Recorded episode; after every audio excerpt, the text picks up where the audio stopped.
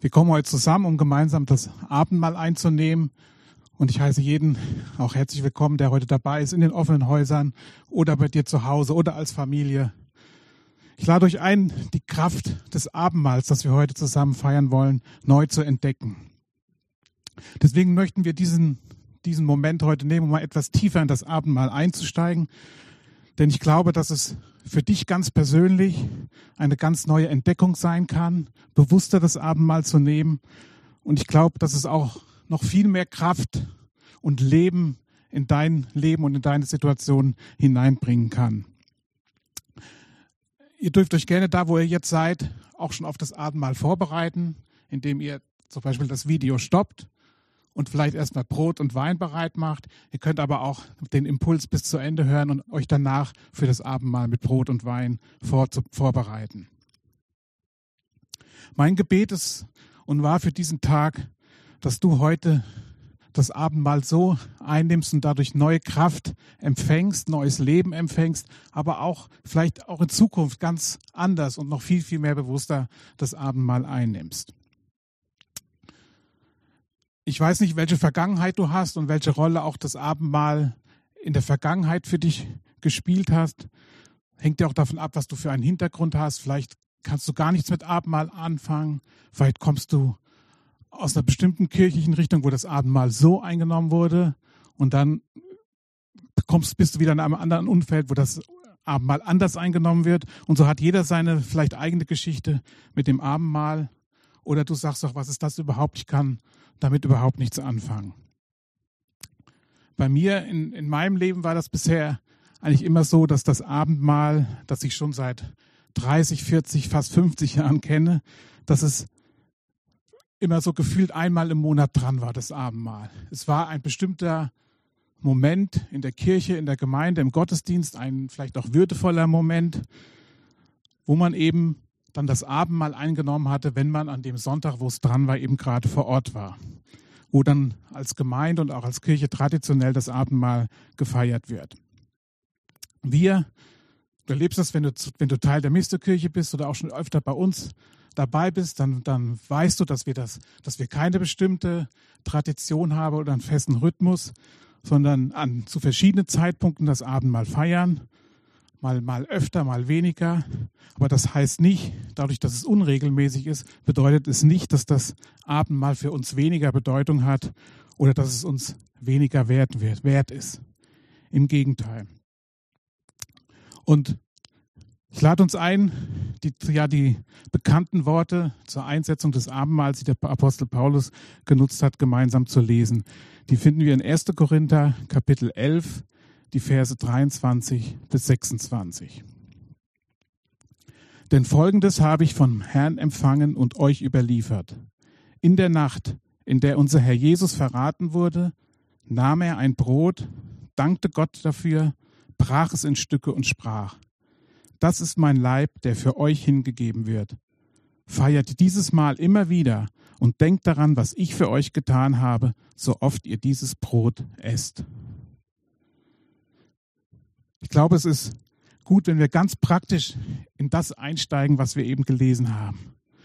Es ist eine Situation, die Paulus hier beschreibt, wie Jesus mit seinen Jüngern ein großes Festmahl gefeiert hat. Sie waren zum Essen, zum, zum Trinken zusammen. Und da war die Situation, dass Jesus ein Brot nimmt, ein ganz normales Brot, welches zum normalen Essen gedacht war. Und er erklärt anhand dieses Brotes den Jüngern, was mit seinem Leib passiert. Und das Erste, was wir hier lesen in Vers 23, ist, dass, dass Jesus das Brot nahm und Vers 24 dafür Gott dankte. Auch das ein ganz kleiner Aspekt da drin, den den wir auch immer wieder, ähm, wo wir daran erinnern werden, für alles, was wir haben, für das, was Gott uns gibt, für Nahrung, für Versorgung, für Brot, dass wir zuallererst Gott dafür danken. danken. Wir dürfen Gott dankbar sein für scheinbar alltägliche Selbstverständlichkeiten, die aber doch alle uns zeigen, wie wir von Gott abhängig sind und wie wir doch dankbar sein dürfen, dass er uns versorgt. Und da nahm Jesus dieses Brot brach es in Stücke, so wie sein Leib in Stücke zerbrochen wurde. Und das ist buchstäblich geschehen. Wir wissen, dass Jesus gefoltert wurde, geschlagen wurde, gepeitscht wurde. Sein Leib wurde zerschlagen. Selbst noch am Kreuz wurde er mit dem Speer, mit dem Schwert in seinen Leib hineingeschlagen. Gott hat das für uns getan. Gott wurde geschlagen, gequält und wirklich brutal verletzt. Und Jesus sagt, denkt immer wieder daran, wenn ihr dieses Brot esst. Wenn du das Abendmahl nimmst, wenn du das Brot nimmst, denk daran, dass Jesus seinen eigenen Leib, seinen persönlichen Leib für dich gegeben hat und für dich und für deine Sünde, für meine Sünde geopfert hat. Wenn du nur ein kleines Stück von dem Brot nimmst, das du vielleicht selbst bricht oder das für dich gebrochen wurde, dann denke daran, dass es den zerschlagenen und ein Stück des zerschlagenen Leibes von Jesus symbolisiert. Wir lesen weiter in Vers 25. Ebenso nahm er nach dem Essen den Kelch mit Wein, reichte ihn seinen Jüngern und sprach, dieser Kelch ist der neue Bund zwischen Gott und euch, der durch mein Blut besiegelt wird. So oft ihr aus diesem Kelch trinkt, denkt an mich und an das, was ich für euch getan habe. Denn jedes Mal, wenn ihr dieses Brot esst und aus diesem Kelch trinkt, verkündet ihr, was der Herr durch seinen Tod für uns getan hat, bis er kommt. Wir wissen oder die meisten wissen, dass dieses dass diesen Wein, den wir beim Abendmahl zu uns nehmen, dass er das Blut Jesu symbolisiert. Und so, und Wein kommt nicht aus einem Wasserhahn, sondern Wein entsteht dadurch, dass Weintrauben gepresst werden, dadurch, dass sie zerquetscht werden, bis Flüssigkeit hinauskommt, die schließlich zu Wein gärt. Und Jesus erinnert uns beim Abendmahl an seinen neuen Bund, daran, dass sein vergossenes Blut und es floss am Kreuz tatsächlich in Strömen, sodass wir das uns gar nicht vorstellen können und ich glaube, unsere Vorstellungskraft ja soweit gar nicht reicht, zu sehen, was Jesus erlitten hat und wie sein Blut geströmt ist, wie er die Dornenkrone aufhatte, wie es an seinem Kopf runtergelaufen ist, wie er durch die Peitschenhiebe, die Wunden, die Haut aufgerissen war und das Blut Jesu floss tatsächlich in Strömen. Und dies symbolisiert der Wein, den wir trinken oder den Saft. Er symbolisiert, dass dieses Blut unsere Sünden hinweg geschaffen hat und uns zu neuen Menschen macht. Ja, und so vieles, was wir auch im Natürlichen wissen, spiegelt sich da im Geistlichen wieder. Ich habe jetzt schon mal vor einiger Zeit das notiert und habe es auch nochmal nachgeschlagen, die Tage, ob es wirklich stimmt. Aber ich habe gelernt, dass jede Blutzelle von eines natürlichen Menschen, also jede Blutzelle von mir, jede Blut oder jedes ähm, jede Blutzelle von dir und auch so jede Blutzelle von Jesus, als er Mensch war, sich innerhalb von 120 Tagen erneuert und dass jeder Mensch, es ist unvorstellbar, aber ich konnte es mir kaum vorstellen, aber es ist so, jeder Mensch hat 300 Billionen Blutzellen durchschnittlich. Das ist eine Zahl mit zwölf Nullen hinten dran. So wie jeder Mensch 30 Billionen Blutzellen hat, so gibt es im Verhältnis dazu und gab es bisher auf dieser Erde 115 Milliarden Menschen. Das war, ist eine Zahl von vor ungefähr fünf Jahren. 115 Milliarden ist eine Zahl mit neun Nullen. Und jetzt stell dir vor, Jesu hatte 300 Billionen Blutzellen und es gibt und gab bisher 115 Milliarden Menschen. Das symbolisiert und dieser Gedanke hat mich äh, ja, fast, oder fasziniert mich, dass Jesus als Mensch mehr Blutzellen hat, als es je Menschen auf der Erde gab oder gibt oder geben wird. Man kann also sagen, dass für jeden Menschen auf dieser Erde eine ganz persönliche und eine reine heilige Blutzelle von Jesus bereitsteht. Und wenn wir dies in Anspruch nehmen, wenn wir diese eine Blutzelle von Jesus aufnehmen, wenn wir sein Opfer annehmen wenn wir ihn in unser Leben aufnehmen und die reinigende Kraft, seine reinigende Kraft empfangen, dann strömt die Blutzelle Jesu durch unser Blut, erneuert unser Blut und reinigt unser Blut und unseren Körper nach und nach. Wir wissen, dass das Blut lebensnotwendig ist für unseren Körper. Es transportiert Sauerstoff, es schützt uns vor Infektionen, es reinigt uns, es versorgt die Organe, es sorgt für Gesundheit, es kann aber auch das Gegenteil bewirken. Ich habe von einem Mann gehört vor vielen, vielen Jahren, das war, wo die Medizin vielleicht noch nicht so ganz weit war, der hatte einen schweren Unfall und musste eine Bluttransfusion bekommen.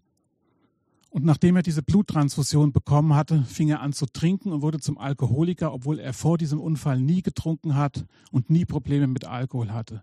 Erst später hat sich dann herausgestellt, und das hatte die Medizin damals noch nicht erkannt, dass er bei der Bluttransfusion das Blut von einem Alkoholiker bekommen hatte.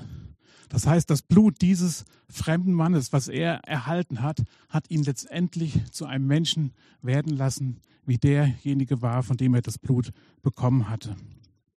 Aber wir wollen das sehen, positiv. Wenn wir Jesu Blut aufnehmen, dann nehmen wir die Blutlinie Gottes in uns auf. Wir erfahren Vergebung der Sünden und werden Stück für Stück erneuert. Jesus hat dadurch, dass er sich selbst geopfert hat, dies möglich gemacht. Wir schauen noch mal in Vers 26. Denn jedes Mal heißt es, wenn ihr dieses Brot esst und aus diesem Kelch trinkt, verkündet ihr, was der Herr durch seinen Tod für uns getan hat, bis er kommt. Ich habe das immer so gelesen und verstanden, dass wenn wir das Abendmahl, wenn ich Brot und Wein in der Gemeinschaft mit anderen zu mir nehme, dann verkündige ich es wie eine Art Lobpreis.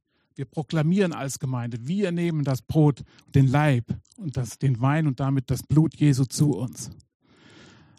Aber ich glaube, es geht noch viel, viel weiter. Es ist nicht nur eine Proklamation, ein Lobpreis Gott gegenüber, sondern wir verkünden auch uns selbst. Wir verkünden uns persönlich, ganz persönlich, dass das Blut und der Leib Jesu unser Leben verändert. Wir dürfen dieses Blut und das, was Jesus getan hat, verkünden über unser Leben, über unsere Vergangenheit, über, auch über unsere aktuellen Probleme, unsere Familiensituation, unsere Konflikte, unsere Krankheit. Und all diesen Dingen verkünden wir, was Jesus am Kreuz für uns getan hat und nehmen es persönlich in Anspruch. Und so lade ich euch ein zu Hause, dich ganz persönlich, auch wenn du vielleicht alleine bist, nimm dieses Abendmahl und proklamiere beim Namen, beim Nehmen des Abendmahls Heilung und Befreiung für dein Leben. Ich bin davon überzeugt, dass Gott diesen Moment jetzt nutzt, während du das Abendmahl nimmst, dich zu berühren, dich zu heilen oder auch zu befreien. Nimm es auch für ungelöste Probleme, nimm es für ungelöste Familienkonflikte, für, nicht zu, für dich scheinbar nicht zu ändernde Umstände. Nimm das Abendmahl und nimm die Kraft Jesu in Anspruch, damit er Frieden bringen und Frieden schenken kann. Ich dachte in der Vorbereitung, wir dürfen das Abendmahl vielleicht sogar als, ja, als einen, einen zusätzlichen Gebetsaspekt in unser Leben mit hineinnehmen. Ich sage mal, als, als, als letzten Punkt der Predigtreihe frischer Wind im Gebet. Vielleicht kann das Abendmahl für, für dich, nur für eine bestimmte Person, ein Moment sein, dass es ein fester Bestandteil in deinem ganz persönlichen Gebetsleben wirst. Dass es vielleicht ein fester Bestandteil am Montagmorgen zum Start der Woche für dich wird. Oder auch in schwierigen Situationen, dass du dich zurückziehst, dass du zu Hause das Abendmahl feierst und das aussprichst und verkündest und proklamierst, was Jesus für dich getan hat. Dabei muss es nicht zwingend Brot oder Wein sein. Es können auch Matzen sein oder Chips oder Cracker. Du kannst Saft nehmen. Und ich glaube, du kannst auch Wasser nehmen. Denn es geht nicht um Rituale oder um das Einhalten von Zeremonien, sondern es geht darum, dass wir verkünden, was Jesus für uns getan hat.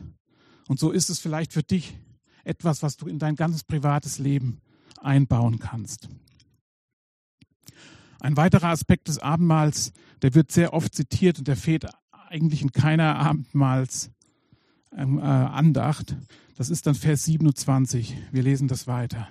Das ist vielleicht ein Punkt, der, also der hat mir oft Angst gemacht und der, es ist so ein unangenehmer Punkt, sage ich mal. Das, menschlich gesehen des Abendmahls. Und es das heißt in Vers 27, wer also unwürdig dieses Brot isst, unwürdig, oder aus diesem Kelch des Herrn trinkt, der macht sich am Leib und am Blut des Herrn schuldig.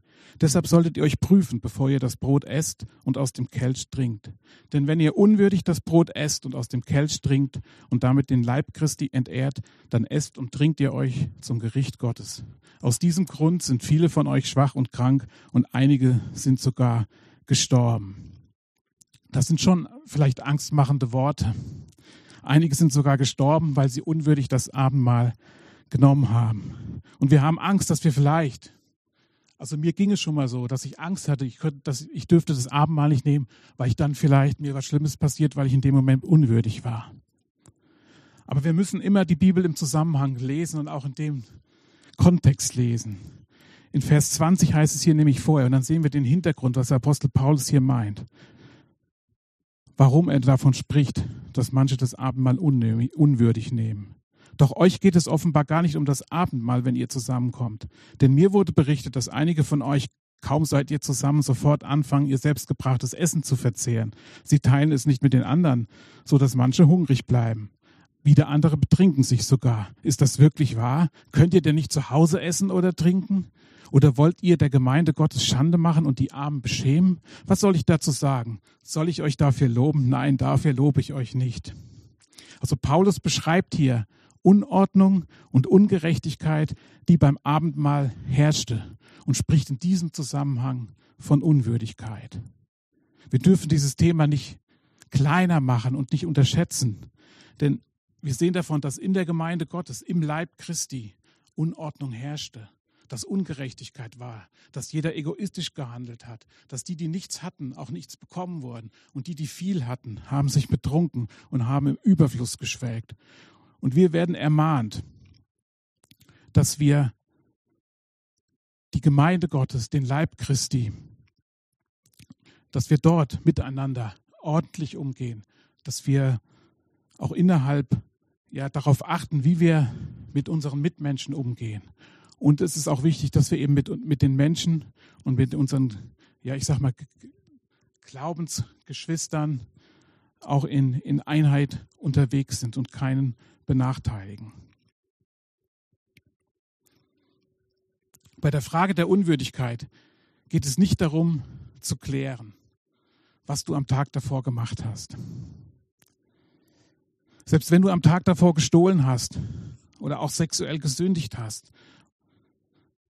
deinen Bruder betrogen hast, deine, deine Eltern beleidigt hast, egal was es auch sein mag, selbst wenn du am Vortag gesündigt hast, das möchte ich dir zurufen, du darfst am Abendmahl teilnehmen, wenn du deine Sünde bereust und du darfst beim Abendmahl Vergebung und Befreiung erleben. Jeder Mensch, der Jesus annimmt, jeder Mensch, der Jesus angenommen hat und Jesus nachfolgen möchte, darf das Abendmahl einnehmen und empfangen. Da ist es egal, wie alt du bist, wie jung du bist, wo du herkommst, was deine Geschichte ist. Es, es entscheidet auch kein Pastor oder kein Leiter des Abendmahls, ob du das Mahl nehmen darfst oder nicht. Es gibt keine Voraussetzungen wie geistliche Reife oder Taufe oder einmal die Bibel durchgelesen zu haben, um am Abendmahl teilzunehmen.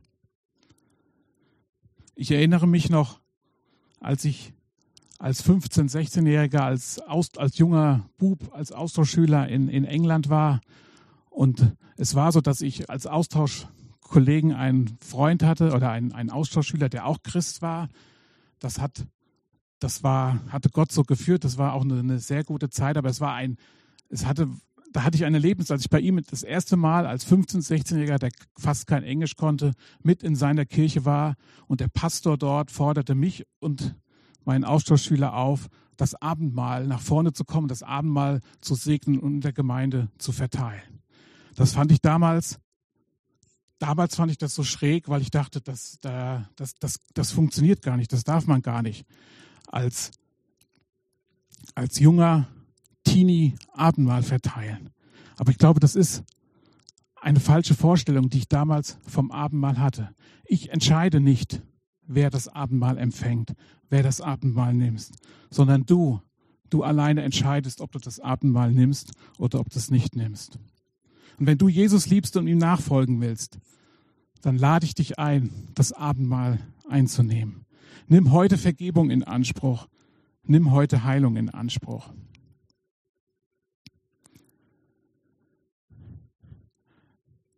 Das Abendmahl ist auch keine Sache, und da erinnere ich mich auch an Sachen aus der Vergangenheit, ist kein Punkt, wo du andere beurteilst, wo du schaust, jetzt ist Abendmahl und ich schau mal, wer nimmt das Abendmahl und wer nimmt es nicht. Ah, diese Person nimmt es nicht.